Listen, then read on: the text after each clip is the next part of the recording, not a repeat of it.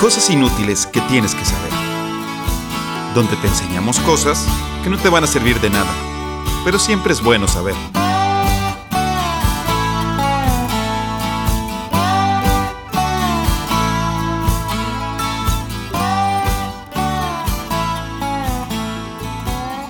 Hola, ¿qué tal? Bienvenidos a Cosas Inútiles que tienes que saber. Eh, un, ya les vamos a decir la verdad. eh, los hemos estado entrenando para sacar el podcast los jueves.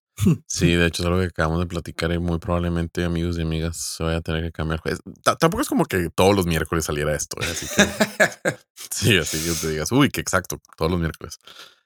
Pero muy probablemente ya vaya a tener que ser los jueves. Y Bueno, quizás después eh, de los viernes, y quizás después los sábados, y quizás después Sí, los sé. domingos. Anyway, Pero intentaremos que sea los miércoles de vez en cuando. No más para mantenerlos ahí, así como que, que no se confíen. Listos. Que ya sepan Sí. que es miércoles de podcast. No vaya a ser. Bueno, pues como ya escucharon, me acompañan mis hermanos. En este, estamos grabando en un lunes después de el evento internacional del Super Bowl. Así es, estamos en febrero Bueno, 24 Alberto está muy feliz porque pudo ver a Taylor Swift. vía Taylor Swift y a Kelsey. Oye, de hecho, ¿cómo se pronuncia? Kelsey. Kelsey. Kelsey. Ah, ok. Ajá. Es que escuché hoy en la mañana, bueno, todo el día ha salido cosas del Super Bowl, así que escuché a alguien que hizo, que, que, que lo dijo Kels, Kels, no, Kelsey. pero o sea, no lo dijo, o sea, lo dijo con, pues con pronunciación de alguien que habla inglés. Entonces dije, ah, pues puede Mm. que.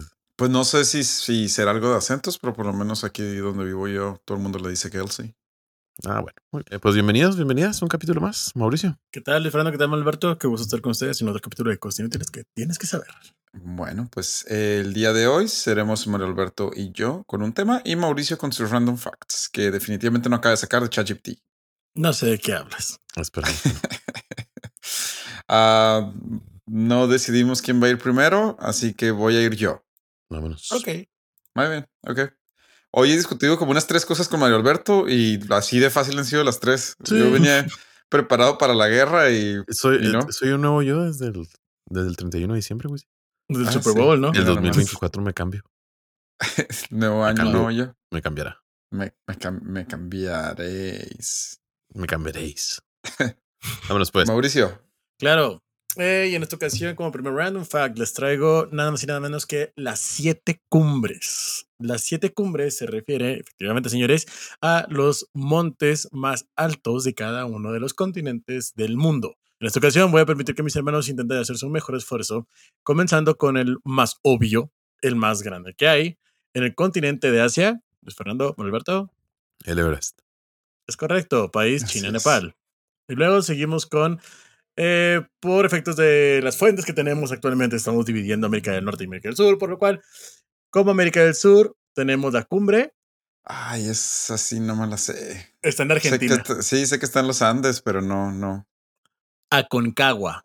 Ah, no. Nunca. es que también le ponen esos nombres, ¿por qué no le ponen la montaña bien alta? O ¿cuánta copa tenés? No, tienen que poner ese, ese nombre. O sea, No, bueno, yo le hubiera puesto así como que el pico de la plata. Ah, sí. ay, En nuestro queridísimo continente de América del Norte. el, en monte Estados... ¿Cómo, cómo, cómo? el monte Mackenzie en Alaska. No. Pero es que le cambiaron el nombre para darle el nombre nativo americano, ¿no? es el monte Denali. Sí. Pero Sí, que, güey. Dijiste todo mal. No, sí, Denali si está en buscas, el, no- Yukon. si buscas el nombre, no está en Yukon, está en Alaska. Sí, si en buscas el nombre, el nombre Oye. original era el Monte Mackenzie, pero le cambiaron el nombre. No me sabía el nombre nuevo. A ver. de- es- Bueno, no, antes era Monte McKinley, no ah. McKinley. McKinley. Pero bueno, Fallé. McKin. en Alaska. ¿Sabes qué es como mini random fact dentro de eso? ¿Sabes que los tres más altos de América del Norte están cada uno en un país? Ah, qué cool. O sea, uno Sí. en Canadá, uno en Estados Unidos y otro en México. Y uno en México, sí.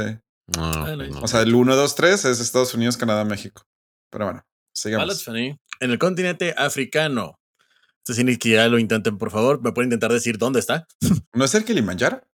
Wow, sí es. Kilimanjaro. Qué hueva, güey. Sí, ya sé, güey. Está en Tanzania. Ah, ya no te voy a preguntar el siguiente, qué hueva. Ah, el siguiente está bien fácil. el continente europeo, ubicado en Rusia, Monte Elbrus. Ah, sí, es Mm. cierto. Y por último, el continente de Antártida. Nah, manches. Macizo Vinson. Macizo bueno. Vinson. Se va a decir Macizo Vinson. A ver, eh, te siento que si en Antártida pones 10 pingüinos uno encima del otro, ya, ya tienes la montaña más alta, o sea, no. sí, probablemente sí, pero tiene pues 21 kilómetros de largo, 13 kilómetros de ancho, así que no es tan, tan pequeño. Ah, ok, ok, Mm. ok. Y ahora sí, por último, porque se me ha pasado, porque es el hermanito que nadie este, se acuerda por lo general, el continente de Oceanía. Ah, no, no tengo ni idea. Creí que era una planicie gigante. No. Neman, Nemankawi o. En de Ah, pero no está en Australia. Es Indonesia. Ah, Ah, ven, les dije. Porque según yo, Australia sí es muy plano, ¿no? Pues sí. sí, hay montañas, pero. Estoy seguro sí. que tiene que tener una montaña alta, pero por lo menos, pero es muy. Sí, como que, como que siento, ahí me siento mal por Antártida y Oceanía. Como que siento que pues no, no, pues no, no tienen mucho de dónde sacar. Pues no. Pero sí, estas son las siete cumbres. Así se les conoce y estas son. Ok, eh, pues como algunos de ustedes sabrán, yo soy el nerd de la familia, por si, por si no se habían dado cuenta. Y Yo creo que a estas alturas ya saben. Sí. A ver, la competencia está, está complicada, ¿eh? Tampoco crean que está así, güey, acabas de fácil. decir demente Kilimanjaro, güey. Kilimanjaro.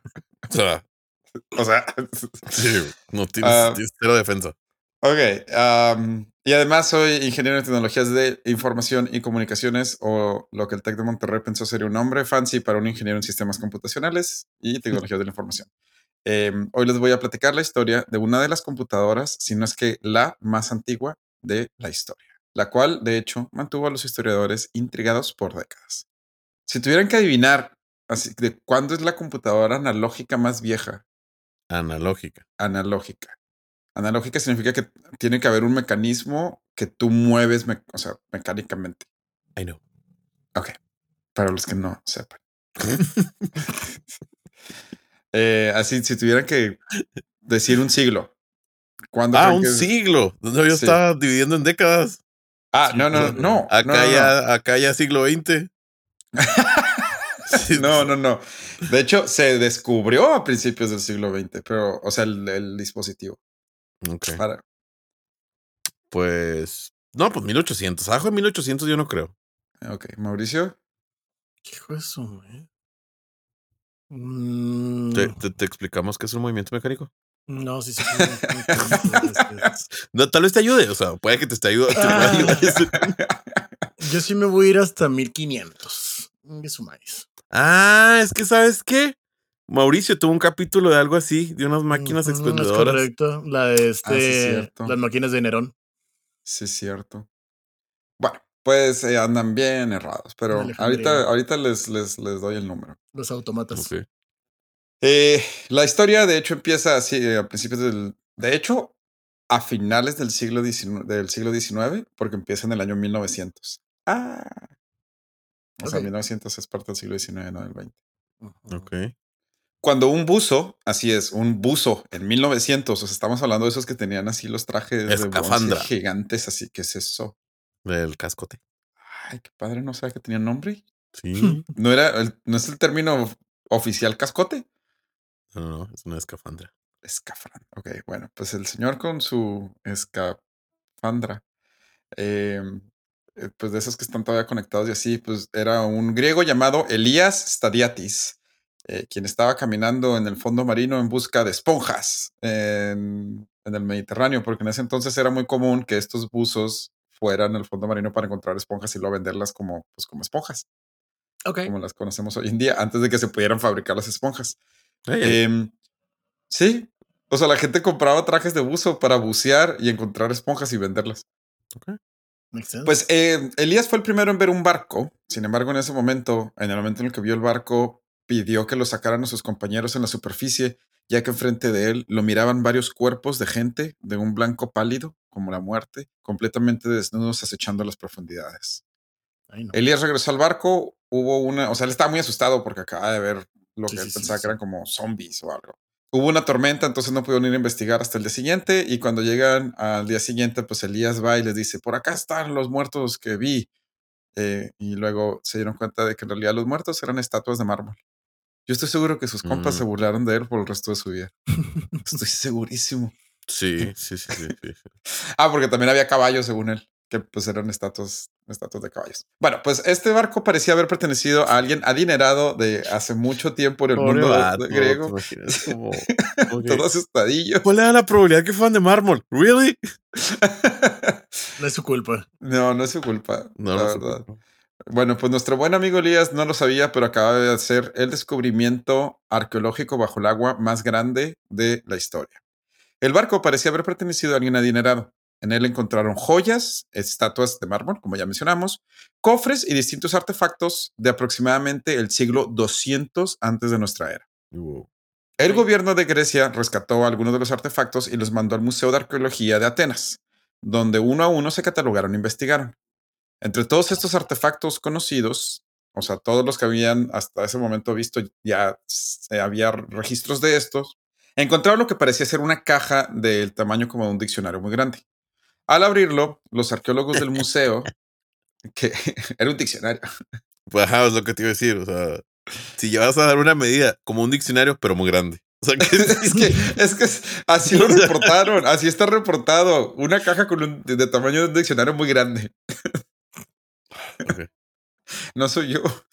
Al abrirlo, los arqueólogos del museo se quedaron sorprendidos e intrigados, ya que dentro encontraron no páginas, no pergaminos, no definiciones de palabras extrañas del mundo griego, no. Encontraron más de 82 fragmentos de metal que parecían haber estado conectados entre sí en una especie de mecanismo. El artefacto contaba con múltiples engranes de distintos tamaños y de precisión milimétrica, lo cual ya estaba medio raro porque se creía que los griegos habían desarrollado el engrane por lo menos tres siglos después de que se encontró este, o sea, de, de lo que, de la fecha en la que debió haber existido este dispositivo. De hecho, muchos científicos desacreditaron el objeto y dijeron que era falso, que lo habían hecho, aunque ya después se comprobó que no, que sí es un, o sea, sí es un dispositivo antiguo, lo cual sería nombrado como el mecanismo de Anticitera, llamado así por el nombre de la isla griega cerca de la cual se encontró. Mecanismo de Anticitera con C. Ok. Ok. Como podrán imaginar, eh, acomodar las piezas estaba bien, bien, bien difícil en este rompecabezas histórico que nos regaló el mar Mediterráneo. Ay. Y de hecho, incluso hoy en día, 124 años después de su descubrimiento, aún no entendemos por completo cómo y para qué funcionaba. ¿Neta? O sea, ya sabemos casi completamente para qué funciona, pero no sabemos cómo, cómo funciona al 100%. Se sabe que el dispositivo se usaba para cálculos astronómicos de alta complejidad y precisión, lo cual Ah, ha resultado en que le podamos llamar una computadora análoga, probablemente la más vieja de este tipo. Estamos hablando del año aproximadamente el 200, 200 antes de Cristo. Em, verán, los griegos, como ya sabemos, tenían la idea de que la Tierra era el centro del universo, ¿no? Lo cual pues tiene muchos sentidos y pues nomás vives aquí y luego pues ves las mismas estrellas y luego ves el sol y la luna eh, así dando vueltas, casi siempre es lo mismo, pues es como, pues obviamente tiene que dar vueltas alrededor de nosotros. Sí, algo, algo está girando. Algo está girando y pues, pues no, no voy a ser yo, pues yo no lo siento. Sí, ya sé. Sin embargo, Sí, no, no lo juzgo por haber creído eso. no, yo, yo tampoco. Yo, yo, yo, la verdad, a mí se me hace hecho ya muy inteligente que lo hayan pensado. Yo ni siquiera hubiera pensado eso. O sea, um, sin embargo, había unas estrellas que se comportaban de una manera completamente diferente. Se movían alrededor del cielo nocturno de manera errante. A veces se quedaban quietas por días y después empezaron a moverse hacia el lado opuesto. A veces desaparecían y pues los griegos no entendían o, no, no sabían bien qué eran estas, estas cinco estrellas del cielo nocturno. Estas estrellas les llamaron estrellas errantes o lo que en griego se diría planetes. Ah, son los planetas. Pero ya, yo sí lo pensé. Ah, sí, sí, iba a- ah, sí- sí iba a decir que eran los planetas. Así es. Los planetas era el mayor problema del, del modelo geocentrista, porque pues era lo único que no tenía Ah, sentido, porque todo lo demás sí. giraba de manera que se podía calcular, pero los planetas eran difíciles de calcular por lo mismo, por el movimiento que Uh, tienen. Porque, Sí, sí, sí, sí, sí. No. sí. ¿Y cuáles son estos cinco planetas? Los que se pueden ver a simple vista sin el uso de un telescopio. Júpiter, Venus, Marte.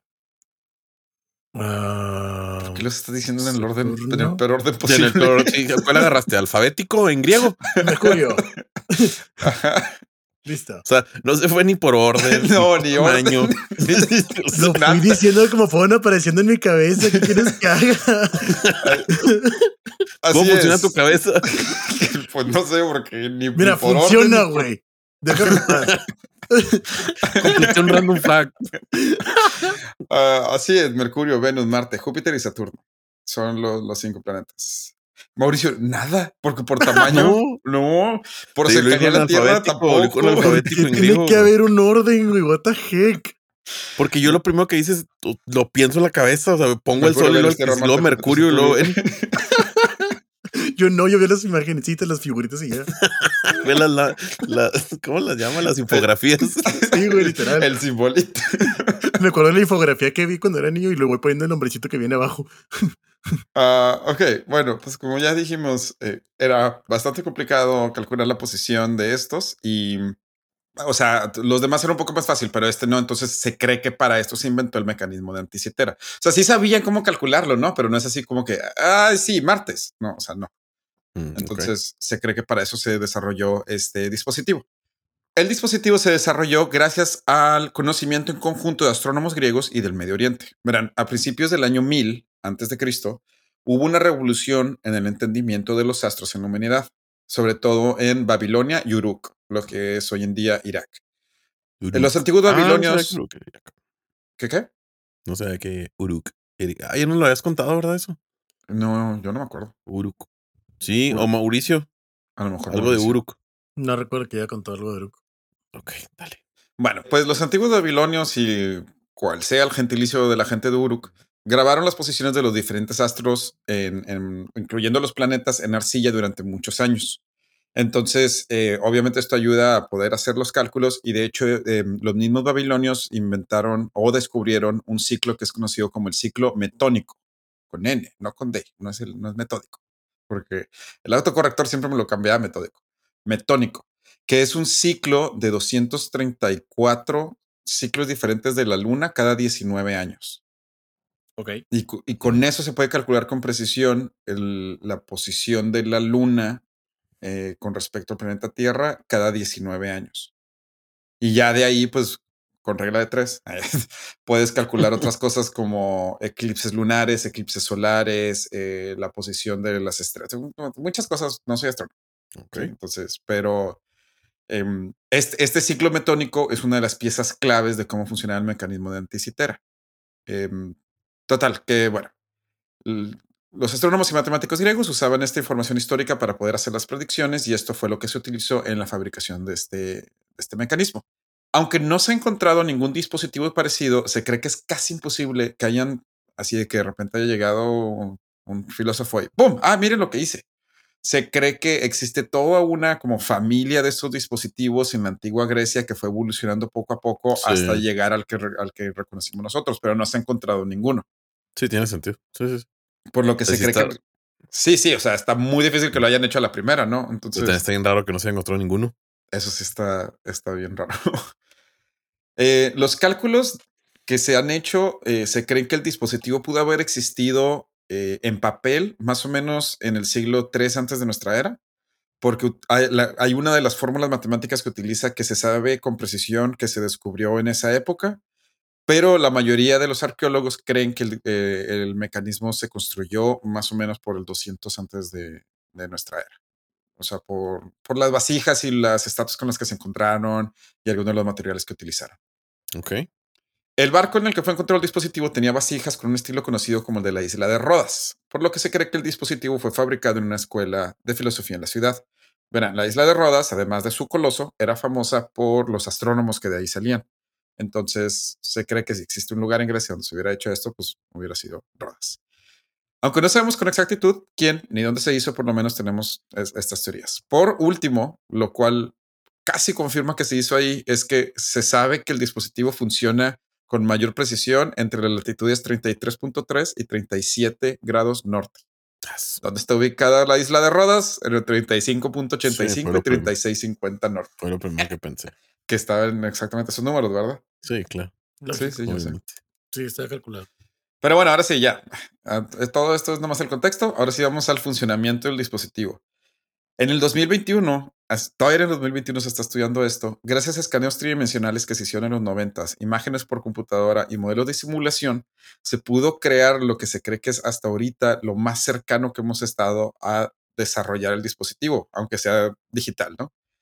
El dispositivo tiene una cara frontal con lo que parece ser como una palanca, la cual al moverse acciona los engranes internos de la misma.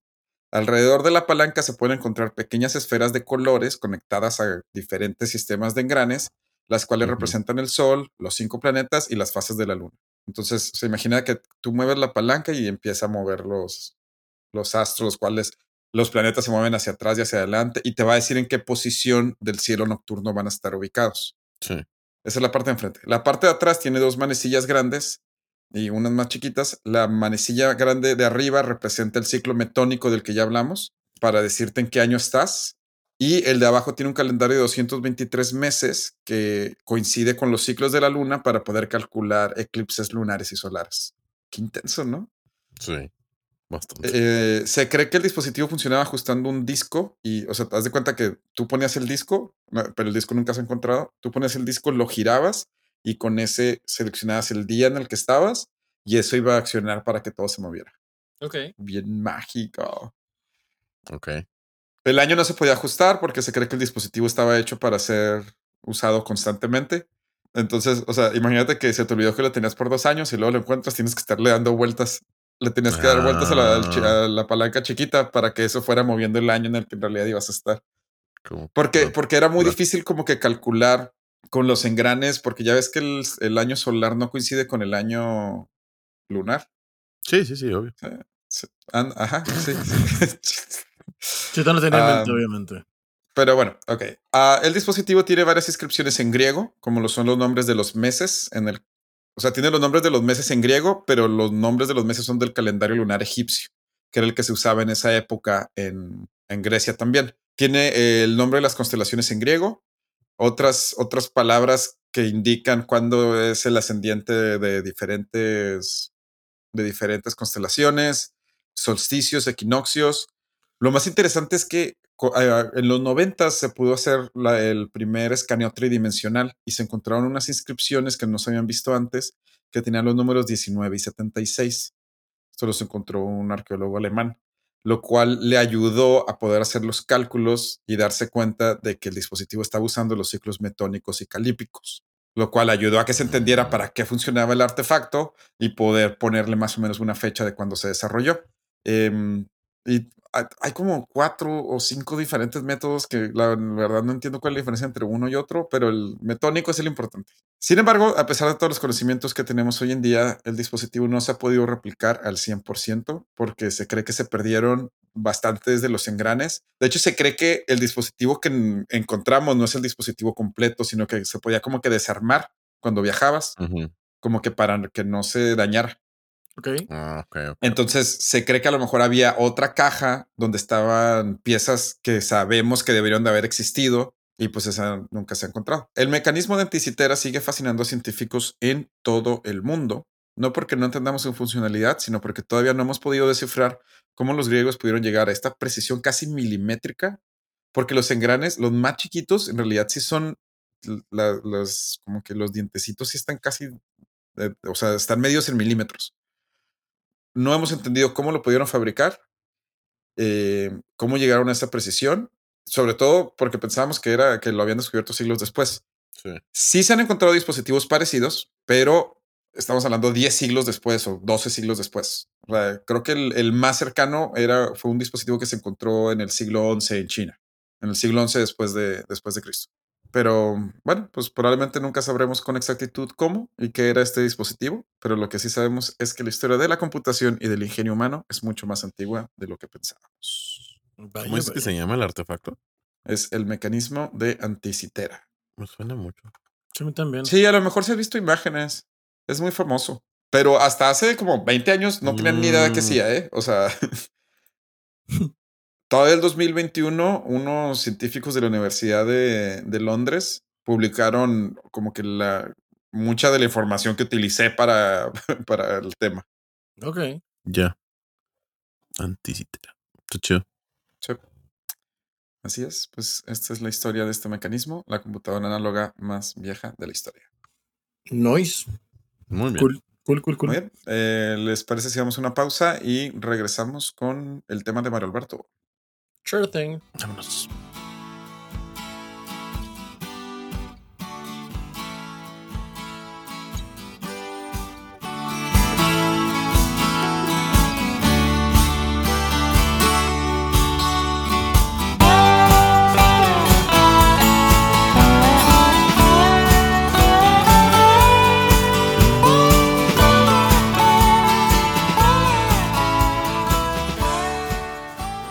estamos de vuelta con el Random Fact de Mauricio. Mao. Sure thing. Ok, escuchen bien. Taumata wakataningahan gakou au outamate teati ripuka kipika mauga horonu ku pokai wen nuakatinata hu. O mejor conocido por su nombre abreviado, el Taumata Hill, es una colina de Nueva Zelanda situada en la isla norte y tiene, según el libro Guinness de los récords, el topónimo más largo del planeta. Topónimo es el nombre de un área geográfica específica. Y sí, esta palabra literalmente significa un pequeño monte que se llama Tomata Hill. Y es muy... ¿Tú crees que en realidad alguien le diga así? O sea, la, la No, neta, no tengo la- ni idea. Yo creo que... No, ¿qué- ¿crees que alguien nos sigue escuchando después de lo que...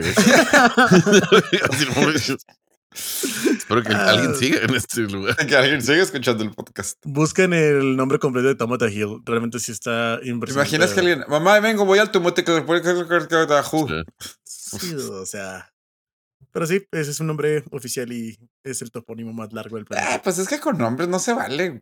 Pues con nombres también yo puedo decir, inventar un nombre bien largo y decirle a 20 personas que lo digan y ya. Pues sí, probablemente sí. Pero te quedas, pues sí, si tiene el récord, tiene el récord. Tiene el récord. Punto. Muy bien. Perfecto. Mario Alberto, ¿te parece si pasamos a tu tema? Claro que sí. Eh, ahí les va. Amigos, amigas de cosas inútiles que tienes que saber, si están al corriente con los capítulos de su podcast favorito de tres amantes de los hobbies no redituables, se darán cuenta que este domingo pasado fue la prueba máxima de la NFL.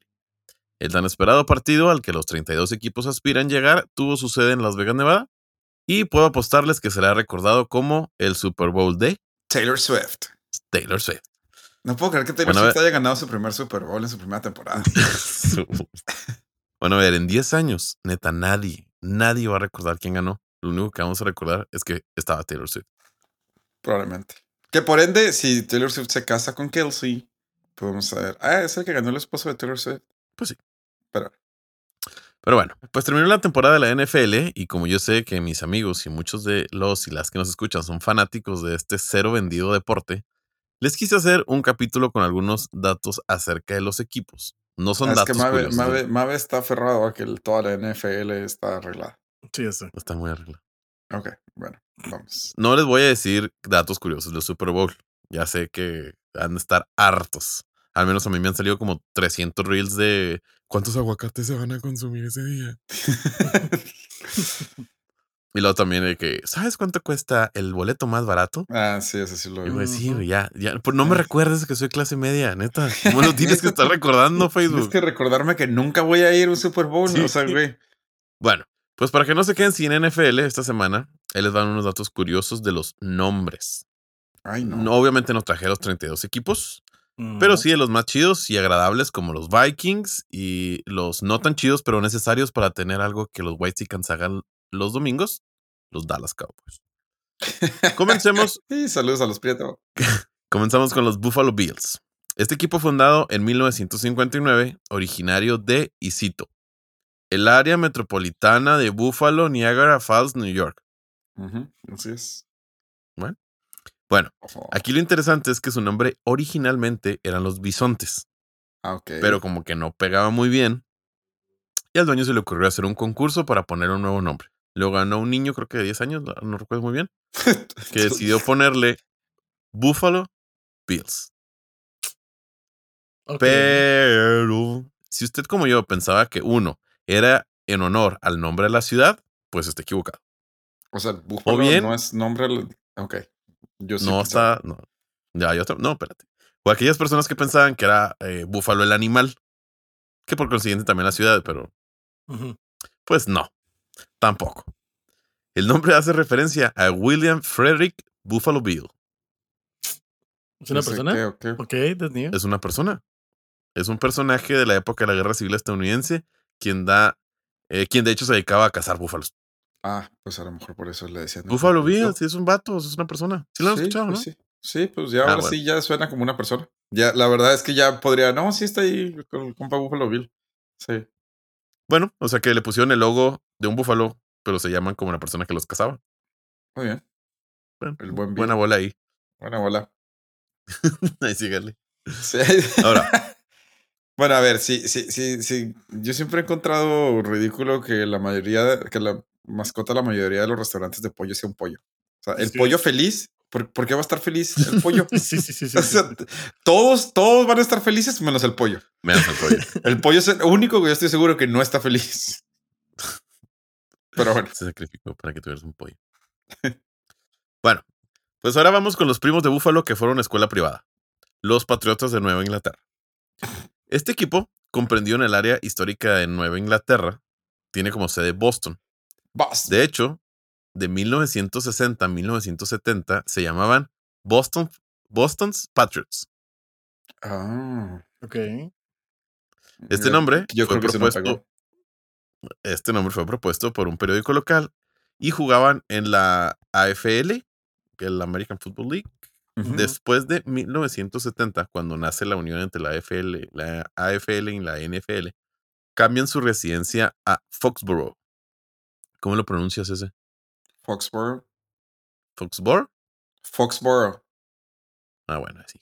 En 1971, y como parte del cambio, decidieron mover el nombre a New England Patriots. Y pues así abarcaban más estados y pues más Pues gente sí. los apoyaría. Pues sí, porque no hay Sí. nada de estados para allá arriba. no hay nada de, de, de equipos para allá arriba.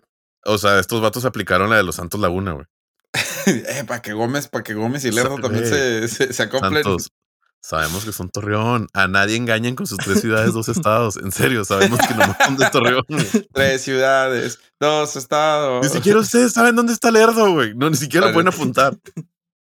Además, Gómez juega básquetbol en Chihuahua. O sea, esos güeyes se venden al mejor postor. o sea, Oye, hablando de esa liga, eh, que es la liga estatal de. Bueno, no ya no estatal. Pues es una liga de básquetbol acá por, por Chihuahua. Pero juega, puede jugar Juárez contra Torreón. puedes jugar Juárez contra Torreón. Eso son como 10 horas en carro. Ajá. Deberías de volar. eso, eh, yo sé que para los que nos escuchan de otros lados es como que, ¿qué? ¿What? Pero, o sea, Torreón es otro, obviamente está en otro estado que Chihuahua, pero es la misma liga estatal. De hecho, tienes que cruzar un estado más. O sea, si vas a Torreón, tienes que visitas tres estados. Bueno, pues sí. Entonces, bueno, super paréntesis. Volvemos. Volvemos. A una liga un poco menos importante es como la NFL comparada con la Liga Estatal de. Básquetbol de Chihuahua. De Chihuahua. Seguimos con la costa este de Estados Unidos y pasamos a los Jets de Nueva York. Los Jets, que no están Aquí- en Nueva York. Ah, no son, bueno, espérate. Aquí en verdad que se quedaron sin ideas, pero bueno, ahí va. Resulta que los Jets se llamaban origi- originalmente los Titans de Nueva York, los Titanes de Nueva York. Ajá. Pero después se movieron de estadio y ese nuevo estadio estaba cerca del aeropuerto favorito del Capitán Sully, La Guardia. Oh, Sí, muy buena película, veanla por muy buena. Película.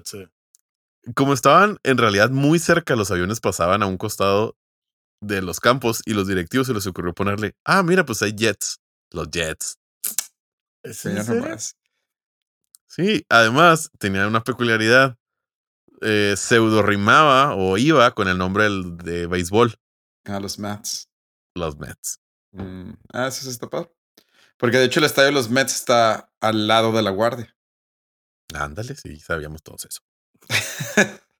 Oye, tengo, tengo un amigo aquí que le va a los Jets y cuando estamos viendo el Super Bowl, pues ya es que pasan los aviones, los Jets de la, del ejército y le, y- y le dije, mira, es lo más cercano que vas a ver los Jets en el Super Bowl. Que van a estar tus Jets del- Ouch. Oh, He agreed.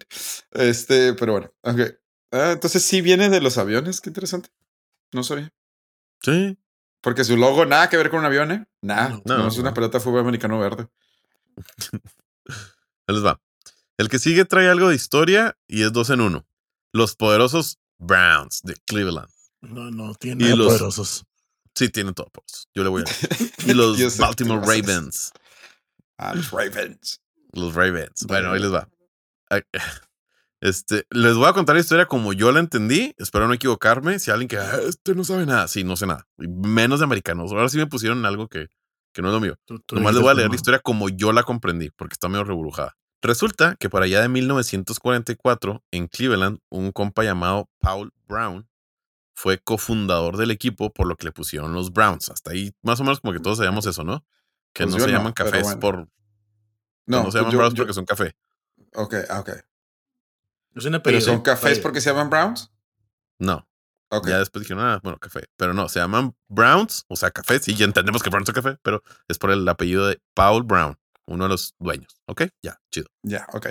Híjole, qué bueno que ojalá nunca hagamos un equipo de fútbol porque Todo era felicidad y gloria en el equipo. Cambiaron de dueño varias veces hasta que llega la historia Arthur Model, quien por una serie de negocios que obvio no estudió muy bien y no les voy a decir, decide llevarse a los Browns a Baltimore. Estaban en Cleveland y dice, pues agarro los Browns y me los llevo a Baltimore. ¿por qué haría así eso? ¿Quién quiere irse a Baltimore? Pues al parecer este compa Arthur Model. Ok. Esto fue en 1996. Es decir, cambiar la sede del equipo. A esta etapa, el equipo lo llama como The Move. To move. Qué, qué Ah, oye, ¿te, acuerdas? Ah, pues más o menos como por The Move, ¿no? Ay. Ay, Ah, no, es, es que, es que. ¿Cuál es el mayor jugador pre-move de. ¡Ándale! ¡Wow! sí, sí. Free move. Ahí sí está bueno. Bueno, pues la movida no le salió como esperaba. Eh, de hecho, le salió mucho mejor. Ok. Mucho. El compa decide, ok, me voy a llevar al equipo. A la que la ciudad y sobre todo los fans dijeron, no te lo llevas. A lo que Arthur pues- dijo, pues es mi equipo y, y me hágale como quiera. y hágale como quiera.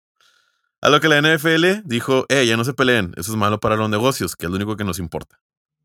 Tal vez no dijo eso, pero Pero Mabe está seguro que alguien dijo eso Pero yo estoy momento. seguro que alguien dijo eso.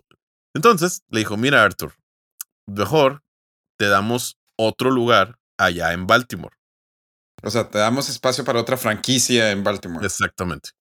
Ok. Ok. A lo que Arthur dijo, ok, ahí les dejo su desorden. Desorden que a los Browns les costó tres temporadas. No jugaron desde el 96 hasta el 99. Ah, o sea, esto es reciente. Pues ya el 99 le hice reciente, sí. Sí, no es tan, tan Ah. reciente el ya, pero sí. O sea, reciente me refiero, yo estaba vivo, güey. Ok. Bueno, el tiempo no se refiere No a ti como reciente. Sí. Bueno, entonces la NFL pasó de 30 a 31 equipos.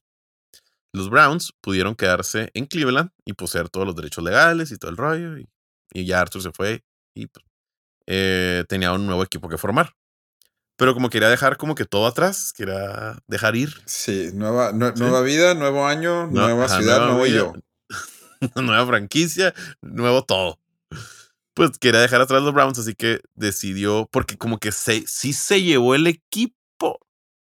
Tú, bueno, está, está, está bien rara la historia, pero como que sí se lleva aparte de los Browns. O sea, no sé si en directivos, jugadores, legal. Ah, como que algo, eh, una parte de la situación esencia. fiscal, no sé. Ok. Ok. Entonces decidió como que ponerle nombre a su nuevo berrinche y pues lanzó una votación, a lo cual votó la nada despreciable cantidad de 30.466 personas. Ok.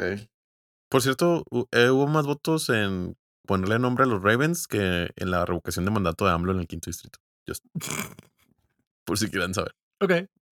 Después de la votación, decidieron ponerle a los Ravens. Los Ravens de Baltimore. Alusivo a la legendaria y tétrica ave, ¿se estarán preguntando? De hecho, es lo que pensé, porque hubo un comercial de eso en el Super Bowl. Y además de No. es literalmente su, su mascota. Pues no. No es alusivo a la ave en sí. Además, decir que se apellidaba Model Raven.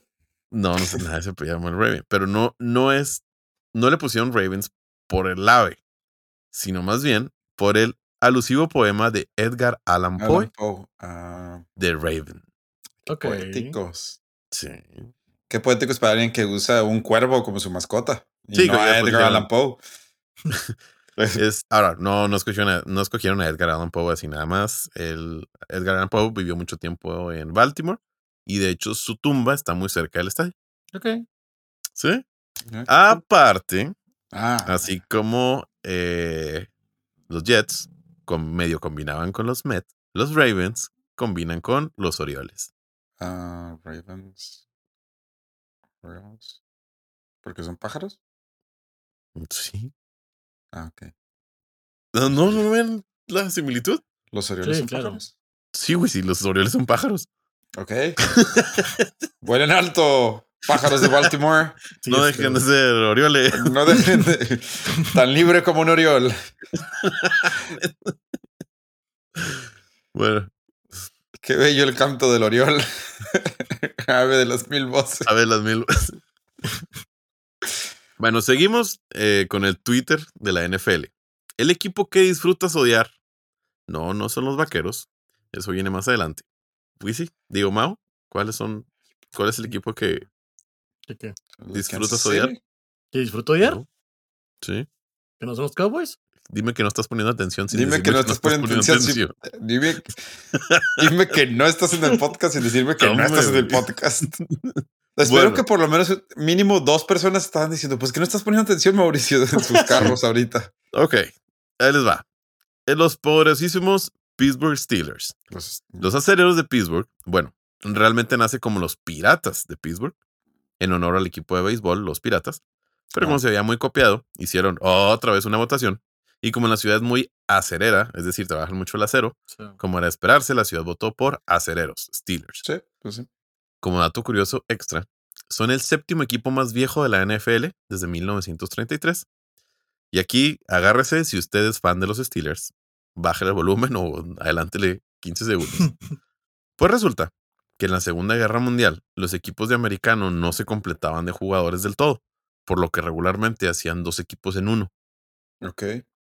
En la temporada de 1943 jugaron en conjunto con los Philadelphia Eagles, formando el The Field Pit Eagles. Phil Pitt Eagles. o sea, Field pero Pit ¿cómo- Eagles. ¿a qué te refieres con que jugaron juntos? Pues sea, eran del mismo equipo. Somos el mismo equipo, o sea, no se completaban de jugadores porque pues obviamente era la Segunda Guerra Mundial y todo el mundo Ah. estabas en la guerra o ayudando en la guerra. Entonces como que yo, pues yo tengo cinco y tú, no, pues otros cinco. Y Vamos a ser un solo equipo. Ok. Phil Pitt Eagles. Eagles. No sabía que se podía, que se había, que había pasado ahora. No. Me da gusto que pongas atención. The Field Pit Eagles, también conocidos como los Steagles. Eso está más cool. No, no, no, no, la verdad, muy creativo el nombre. No le Muy pudieran puesto, like, no sé, Steel Eagles. No, The No, Steagles. the Steagles. The Steagles. Oye, vamos al juego de los Steagles. Sí, güey, es muy bueno. Sí, es muy bueno. Eh, el equipo fue de media tabla, literal. Quedó 5-4-1, es decir, 5 ganados, 4 perdidos y un empate. Después, en el 44, jugaron con los Chicago Cardinals, formando el No, Carpet Team. Carpet. O Carpet. los Car Cardinals. Steelers. No, ese sí no lo van a Cardinals. poder. Ese no lo van a poder adivinar. No, espérate, es que hay un contexto aquí. También se les conocía como The Carpets, The que se traduciría como alfombra o tapete. Alfombra, sí. Por Porque, lo malo que eran. sí, fueron, fueron el segundo equipo en la historia en no ganar un solo partido en la temporada, quedando 0-10. The Carpets. Ah. Ni siquiera empatando. Ay, un saludo a mi Por amigo César que... que- le va a los Steelers. Un saludo a mi compa, el Perico y Julio. Ay, se me hace que también Chris le va a los Steelers, ¿eh? Sí, también Chris. Para concluir, tenemos al equipo más irrelevante de Texas. Y lo siento, si usted llegó hasta aquí, probablemente esperaba que el último equipo fueran los Dallas Cowboys, pero no. No, los lamento no Tejanos. es. Los Tejanos. Como último, en esta historia les traigo a los irrelevantes Tejanos de Houston. Este equipo equipo, que todo el mundo olvida que existe y que lo confunde Sí. con los Titans. es que está bien chido esta parte. Este equipo relativamente nuevo del 2002 es el equipo más joven de la NFL. Surge tras reemplazar a los Houston Oilers. Yo no sabía que esos existían, son como Yo que los sabía, petroleros de verdad. Houston. Que Sí, tiene sentido, ¿no? Hay mucho petróleo por ahí. Pues sí, pero qué raro. Bueno, estos jugaron, no, pues no, pues es reciente. jugaron de 1960 a 1996. Ok, los Houston Oilers jugaron del 60 al 96. De Ajá. ahí se fueron a Nashville. Y eventualmente se convirtieron en los Titanes de Tennessee. Un saludo a mi compa el Chapo. Chapo. Gracias a este movimiento, los Tejanos entraron como equipo de expansión en el 2002. Ah, está hecho esto. güey. Para escoger el nombre, también hicieron una votación. ¿Cuál quien cree ganó? No, no, ni nada, ni de chiste. No los tejanos. eh, No, obviamente los Tejanos. Está, está Ah, bien cotorro, güey. No será algo así como Ah. que el Apolo o. ¡Ah, te odio, güey! Los Apolos, güey. ¡Qué hueva, güey! Neta, qué hueva. Lo estás viendo en Google, güey. Sí, ¿cómo chingón? No, No, pensé en que- Google, de que es famoso Houston. Y dije, a ver, pues no van a poder poner los problemáticos. Pues sí, eran los Apolos.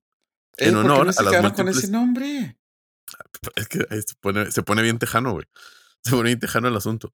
En honor a las múltiples misiones espaciales que se le dan de Houston, ¿no? Pero los votantes se les olvidaba que Texas. Así que Ah. el dueño dijo: Pues Apolo se escucha chido, pero yo soy muy orgulloso de ser tejano. Se llamarán los tejanos.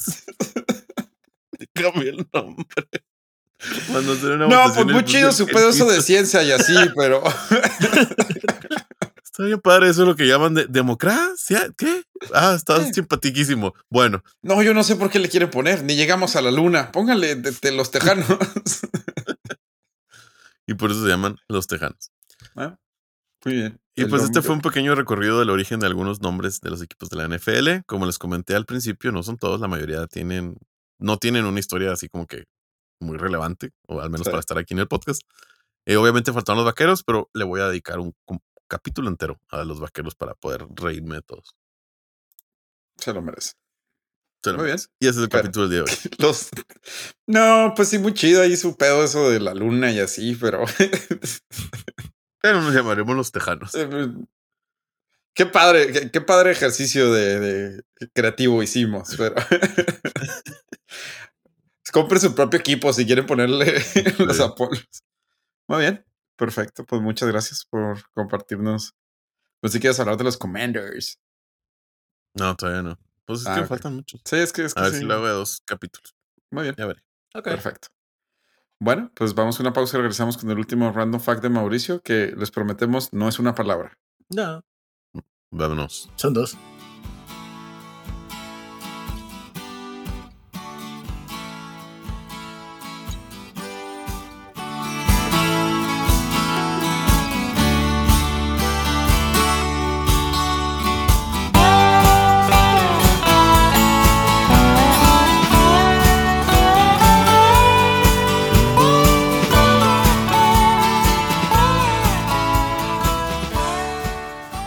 Bueno, pues después de una pelea aquí entre Mauricio y yo sobre random facts, Mauricio, este próximo random fact sí lo vas a decir tú. Yo dije el de este random fact, pero va. Bueno, ¿sabían ustedes que lo que es una triple isla? Una isla dentro de una isla dentro de una isla dentro de una isla. Sí, casi, pero te faltó explicar el por qué puede haber una isla dentro de una isla, porque es una isla que está dentro del lago de una isla dentro del lago de otra isla que ahora sí ya está dentro del mar. ¿Ok? Ok. Esto es este. Es real, existe y la más grande, de hecho, se encuentra en Nunavut, uno de los tres territorios que conforman las tres entidades federales de Canadá. Ay, esos son como el equivalente a los territorios porque nadie vive ahí. Ajá. Yo creo que Nunavut es como el tamaño de México, Sí, de hecho, de hecho hay focas y, y, y, y esas cosas que leones marinos y ya, o sea, Morsas. morsas, esos. Morsas, eso es Sí. lo que querías decir. Sí, morsas. O sea, ahí hay una isla que tiene como que algún tipo de lago o cráter donde hay otra isla que tiene dentro de sí misma. ¿Es correcto? Sí, es Otro- como unas isla. donitas. Yo sí lo he visto. Mm, ¿Cómo se llama, mamá? Pues de hecho es lo simpático porque no es como tal, no hay como tal un nombre que le puedas dar. O sea, si tengo que dar un nombre sería Triple Isla. Y ya. ah, Déjame, déjame hablo, déjame les hablo a los canadienses ahorita para que le, le pongan triple isla. Sí, sí, sí, definitivamente. Tienen que saber que hubo toda una discusión al respecto del nombre de la isla. Obviamente. Obviamente una discusión. Creo que también hay una en Indonesia, pero no es triple. Creo que ese es un lago dentro de un lago, dentro de un lago, dentro de una isla. Ok. Órale. Algo así. Ah. Ah, ok, bueno, pues eh, este, muchas gracias por acompañarnos en este capítulo muy futbolero y computacional. Y con palabras, islas y montañas. ¿Algo que quieran decir antes de despedirse? Nada, nos vemos la próxima semana. Gracias por escucharnos. Muchas gracias y nos vemos en la próxima. Chau, chau. Chao.